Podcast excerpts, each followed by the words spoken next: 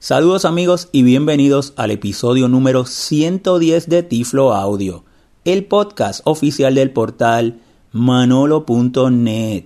Como siempre reciban un tecnológico saludo de este su amigo José Manolo Álvarez grabando hoy, pero no desde San Juan, Puerto Rico. Estoy de Madrid, España, como he estado en los pasados días ya que vine a un congreso que me invitó la Fundación 11 y una visita obligada que tenía y muy agradecido a todas las personas que pudieron trabajar en esta coordinación es visitar el CIDAT y me encuentro con su director, el señor Guillermo Hermida. Saludos, Guillermo, ¿cómo estás? Muy bien, ¿cómo estás tú, Manolo? La verdad que encantado de estar aquí hoy con, contigo. Eh, para mí también un privilegio haber eh, venido acá, haber estado compartido, compartiendo tanto contigo como con tu equipo de trabajo y eh, acá en el CIDAD y la he pasado muy bien, de maravilla. Voy a hacerte unas preguntas primero y luego pues voy a compartir un poquito de mis experiencias acá en el CIDAD. ¿Te parece bien? Me parece perfecto. Ok, muy bien. Guillermo, por favor, si me, me pudiera decir, ¿verdad? Para todos los que escuchan Tiflo Audio, que muchas personas de España escuchan Tiflo Audio, pero también muchas personas de América Latina y muchas eh, personas ciegas, hispanos en los Estados Unidos también. Y por, eso ellos pues, están un poco más alejados del modelo de la ONCE y te voy a hacer ciertas preguntas, pero que también ellos conozcan y eh, el, modelo que ustedes utilizan. Pero en un principio, si por favor nos, nos puedes hacer una pequeña introducción de tu parte. Sé que me comentaste que eres una persona ciega, ¿verdad? Pues muy bien.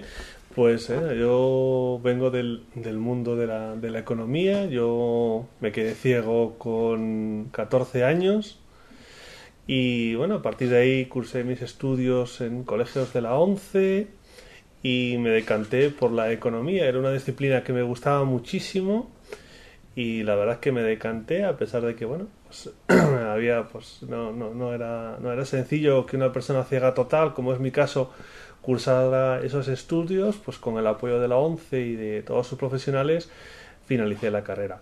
Y luego a partir de ahí, pues bueno, pues eh, fui desempeñando diferentes cargos en la organización hasta terminar con, hoy en día como director del CIDAD. Acá en Madrid, España. Eso es. Y cuéntame, ¿estás casado? ¿Eres, tienes, eres padre? Sí, estoy, estoy casado y tengo un niño de casi 8 años que también es un, vamos, un encantado de la tecnología y nos peleamos los dos por el iPad, por el iPhone y por el PC.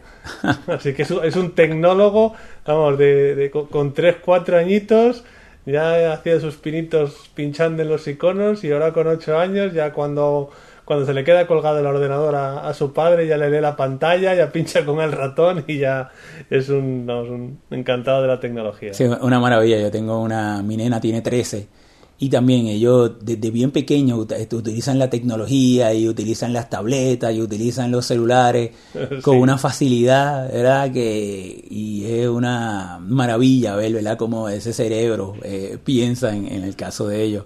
Bueno, pues muy bien. Pues es importante para mí que la, nuestros oyentes pues eh, tengan, conozcan de que pues tenemos aquí una persona que nos está presentando una historia de éxito y de superación. Nosotros somos personas ciegas, pero eh, con nuestra actitud y en este caso con la tecnología, que es lo próximo que vamos a hablar, nos pueden abrir muchas puertas y poder llegar a obtener eh, educación y empleo, que al fin y al cabo es la esencia de lo que me gusta presentar con la tecnología, el promover la vida, eh, la vida independiente. Pues muy bien, ¿me pudiera eh, comentar y explicar qué es el CIDAT? Pues mira, el CIDAT es el Centro de Investigación, Desarrollo y Aplicación Tiflotécnica. Pero, digámoslo así, para que todos lo entendamos, es el centro en materia de tecnología y tiflotecnología que tiene la ONCE. Es el centro de referencia en estas dos materias, que la ONCE tiene ya casi casi desde hace 20 años, porque nació como tal en el año 2001, aunque ya años atrás la ONCE ya era conocedora de la, de la importancia de la tecnología y ya, ya, ya disponía de una unidad, de un centro que fue evolucionando hasta contar o hasta aparecer el CIAT como hoy en día lo conocemos. Y la ONCE, ¿verdad? Pues es la, la Organización Nacional de Sellos Españoles, estoy correcto, ¿verdad? Eso es. Eso sí, es conocida, ¿verdad? En, en todas partes del mundo eh, pero también siempre es bueno ¿verdad? Eh, aclararlo, pues para quizás especialmente para las personas eh, hispanos en los Estados Unidos, pues es una organización, ¿cuántos afiliados tienen en la actualidad la ONCE? Estamos en torno a 72.000 afiliados. Háblame un poco entonces sobre el CIDAD y en qué departamentos o qué áreas se divide el CIDAD entonces. Pues el CIDAD se divide en tres departamentos y de ellos cuelgan áreas digamos, es como un racimo, es como un racimo donde eh, cada uno de, los, de esos tres departamentos eh, jerárquicamente son los responsables de gestionar áreas distintas. Tenemos un departamento que es, que es común, que es transversal, que es el departamento de recursos humanos, pues que depende en todas las áreas más administrativas, más contables, más económicas, digamos lo que permite que el centro funcione como tal. Eh, eh, y además es un, es un área que da soporte a los otros dos departamentos. Los otros dos departamentos, digamos, son los eh, que están enfocados más en la atención directa a los más de 72.000 afiliados con los que cuenta la ONCE. Y estos dos departamentos son, por un lado, el Departamento de Investigación y Desarrollo, que cuenta con cinco áreas, y el departamento comercial que cuenta con otras cinco áreas. El primero de ellos, el de I+D, pues cuenta con un área de desarrollo software, donde esta área se encarga de desarrollar todas aquellas aplicaciones, tanto móviles como para ordenador, que no encontramos en la calle. Son, eh, desarrollamos, digamos, aquellas herramientas que son específicas y que nos demandan nuestros afiliados, las personas ciegas o con eh, deficiencia visual grave y que no encuentran en el mercado ordinario. Pues aquí encontramos desde aplicaciones de edición braille para crear documentos en braille, desde aplicaciones propias de gestión de libros digitales, desde aplicación de juegos, etcétera, etcétera. Luego tenemos otro área de evaluación donde analizamos la accesibilidad y la usabilidad tanto de páginas web como aplicaciones móviles, pero también como dispositivos hardware. Y aquí incluimos de todo, desde analizar una línea braille, ver si qué funcionalidades tiene, si es usable, si no, hasta cosas más de la vida diaria, de la vida diaria, como puede ser pues una aspiradora, un robot de cocina o una televisión para ver si es accesible, si es usable por parte de una persona ciega. A continuación, mm, tendríamos el departamento de diseño, de diseño 3D, que en este caso se encarga de diseñar todos aquellos productos o prototipos que luego eh, van a salir o se van a vender a través de nuestras tiendas. Y también disponemos de un, de un área de fabricación, que van muy, muy ligado, muy unido al área anterior. Y para finalizar en este departamento tenemos un área de asesoramiento tiflotécnico que está en contacto pues, con universidades, con empresas, digamos, dando asesoramiento, dando soporte a tanto a empresas como a administraciones públicas para que sus servicios o sus productos sean usables por personas, eh, se pueden usar por personas ciegas. Y por último, el departamento comercial también cuenta con cinco áreas. La primera es el área de compras, donde digamos se, nos proveemos de todos aquellos materiales que luego nuestros afiliados pueden adquirir a través de nuestras más de 30 tiendas que tenemos en, España, distribuidas por todo el territorio. Eh, tenemos también un área logística a través de la cual pues, distribuimos a estas tiendas y también hacemos a través de este área logística la entrega de la tienda online, de los productos que se compran por la tienda online o, la, o el servicio de venta telefónica. Tenemos un departamento de soporte postventa, lo que sería pues el mantenimiento de los equipos que vendemos, los hay que reparar, los hay que mantener, hay que darle un soporte, lo hacemos también desde aquí. Y por último tenemos otras dos áreas. La, mm, un área de atención al usuario, que es como un call center donde recogemos todas las llamadas, todas las sugerencias, los comentarios, eh, de los eh, afiliados o no afiliados, porque también atendemos a personas no afiliadas, se tramitan los pedidos de, venta telefónica, etcétera, etcétera.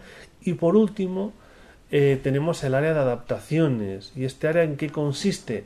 Pues este es un servicio que la ONCE tiene para todos los, los afiliados que estén estudiando o que estén trabajando, que lo que permite es dotarle de aquellas herramientas tecnológicas que le sean útiles para desarrollar tanto su trabajo o tanto sus estudios. Por ejemplo, te decía yo, cuando estaba hablando, que bueno, que cuando yo cursé económicas, pues hace 20 años, más de 20 años ya, pues no, no, era fácil, ¿no? Era una, era una carrera eh, muy, muy numérica, muy matemática, pero gracias al, apoyo de la ONCE, tanto a través de sus profesionales, pues que hacían la transcripción de los libros, de los apuntes, me daban soporte, eh, me prestaban atención, como a través de este programa de, de, prestación, de adaptaciones, eh, yo eh, podía disponer de todas aquellas herramientas, aquellas herramientas tecnológicas, pues un braille hablado, una línea braille, un lector JAWS en su momento,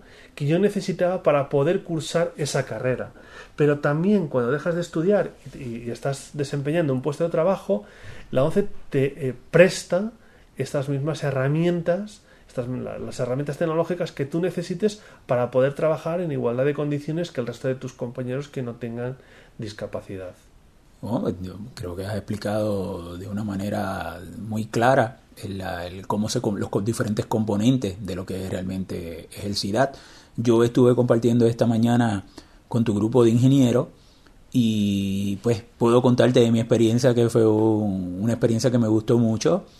Eh, estas personas pues me demostraron varios de los software que eh, han desarrollado y se encuentran todavía desarrollando. Me gustó mucho, por ejemplo, el del aprendizaje del braille Fíjate que te demuestra cómo la tecnología, eh, pues tú desarrollas una metodología para enseñar braille, para que haya una estandarización, y la tecnología viene a ser un apoyo. Y nuestros niños ciegos, yo que siempre promuevo que nuestros niños ciegos aprendan braille, es algo que, pues, por ejemplo, en los Estados Unidos y en Puerto Rico ha ido en decadencia. Cada vez menos personas ciegas leen braille. Pues hay otros medios, personas que utilizan ayudas ópticas y yo siempre promuevo de que debemos aprender braille. Eh, quizás pues unas personas lo van a utilizar más que otras o de una manera versus otra, pero el braille pues es fundamental para la área educativa de las personas ciegas y el aprenderlo jugando con un software de esa manera didáctica, de una manera interactiva, pues me parece una excelente idea y un, excelente eh, proyecto, ¿verdad? Que, que hay que promover. También me gustó mucho el del editor matemático. O sea, el, muchas de las personas ciegas en los diferentes países que voy no dominan las matemáticas y es que porque desde pequeño no se la promovieron porque pues altos contenidos visuales, eh, percepciones, eh, percepciones eh, erróneas de que eran difíciles para las personas ciegas, pero con una herramienta vemos como la tecnología puede hacer la diferencia, que personas, más personas aspiren a carreras del área de matemáticas. Y el editor me pareció muy bueno. Él, representa las ecuaciones de manera gráfica, o sea que el profesor en la universidad, promoviendo siempre la inclusión, ¿verdad? Puede verlo y el estudiante con su línea braille puede estar trabajando en, la misma ecuación matemática. Y eso me pareció eh, pues, excelente para una herramienta muy necesaria para que nuestros estudiantes ciegos, por medio de la tecnología, también dominen y aprendan esas destrezas matemáticas. Y el otro que también me gustó mucho fue el, software de transcriptor braille. O sea, pues por ejemplo, en, allá en Estados Unidos, Puerto Rico, pues nosotros utilizamos uno que se llama Duxbury, que es un, transcriptor comercial. Y acá pues tiene un transcriptor que es gratuito y me gustó mucho su interfase y cómo pues el, poder eh, convertir un documento para una impresión braille o lo grabas en formato braille para luego llevarlo a una línea braille que también tenga esa, esas características. Pues son tres proyectos que tienen el, braille como protagonista. Y fíjate que ustedes logran eh, llevar, identificar esa necesidad y desarrollarlo teniendo a la persona ciega siempre como su norte para que el resultado final pueda ser uno que realmente sea práctico, que sea un esfuerzo que realmente pues, puede impactar la vida de esa persona en el aprendizaje de, de todas esas áreas.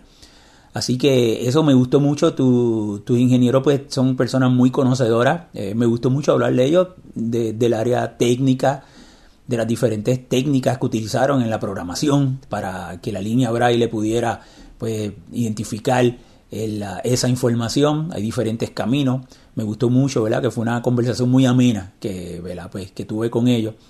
Así que disfruté mucho esa parte en particular. Me gustaría, por favor, que me, para ir terminando nuestra entrevista, me explicara algo que es una de las dudas más que los usuarios con que yo he tenido contacto siempre me preguntan. Ya lo mencionaste, pero me gustaría que lo explicaras ahora, ¿verdad? De una manera pues, eh, quizás de lo más firme que puedas explicarlo. Para, por ejemplo, en estos softwares que, que yo te acabo de explicar, ¿Se requiere ser afiliado para tener acceso a los mismos, sí o no? Pues no. Y te digo el por qué. Realmente la ONCE ha hecho un gran esfuerzo en potenciar el braille porque eh, parece que hay una, creencia que la tecnología y el braille están enfrentados como si, son como si fueran enemigos, como si fueran vecinos que no se llevan bien y en absoluto. O sea, de hecho, el braille y la tecnología pueden convivir y deben convivir. Y como tú bien has dicho, estos son tres ejemplos. Tanto Braitico, que es el, el método de aprendizaje, del aprendizaje del braille que va desde niños pequeñitos de, de 6 añitos que empiezan a leer hasta niños ya pues eso de 12, 11, 10 años que tienen una lectura, el aprendizaje del braille utilizando la tecnología, utilizando la línea braille.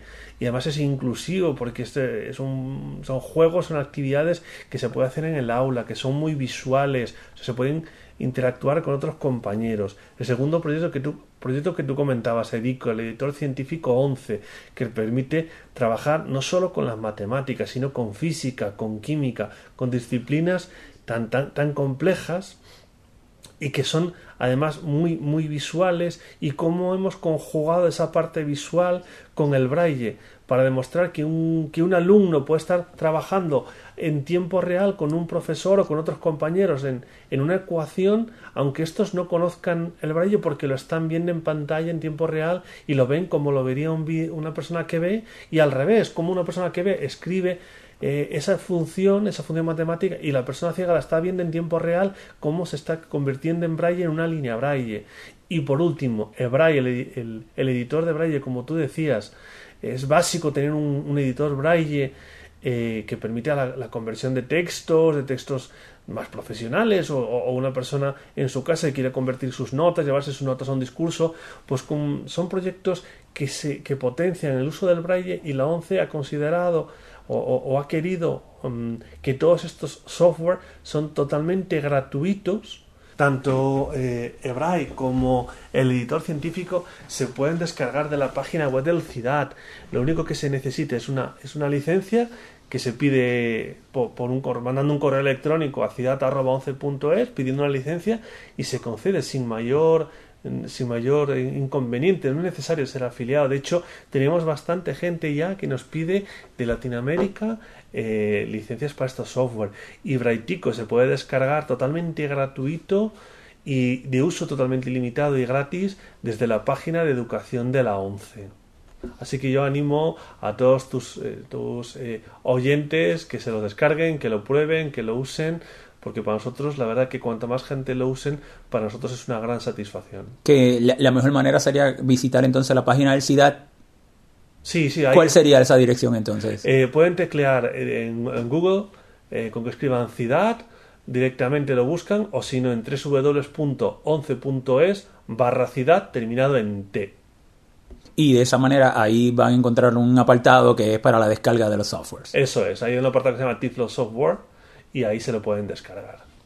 Bueno, pues muy agradecido por tu tiempo, sé que estás muy ocupado y muy amablemente has sacado el tiempo para reunirte primero conmigo en la mañana, permitir que tu equipo también se reuniera conmigo y ahora para la entrevista y para finalizar, pues, me gustaría que dieras las informaciones del contacto de acá del, del CIDAD.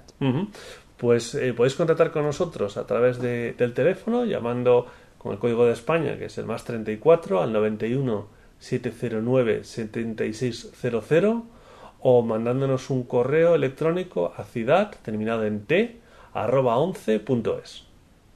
Bueno, pues amigos, hasta acá hay la entrevista, acá es del CIDAD. Recuerden pues la información nuestra de contacto, pueden visitar mi página de internet, el portal, ahí está todo centralizado, www.manolo.net. Nuestro podcast, Tiflo Audio, www.tifloaudio.com o también la, información de nuestra página de nuestra fundación, fundacionmanolonet.org. Si van a la página de Manolonet, ahí encuentran todos los enlaces mucho más fácil centralizado. Por Twitter como Tiflo Manolo me pueden escribir un correo electrónico manolo manolo.net. Entonces amigos, será hasta una próxima ocasión.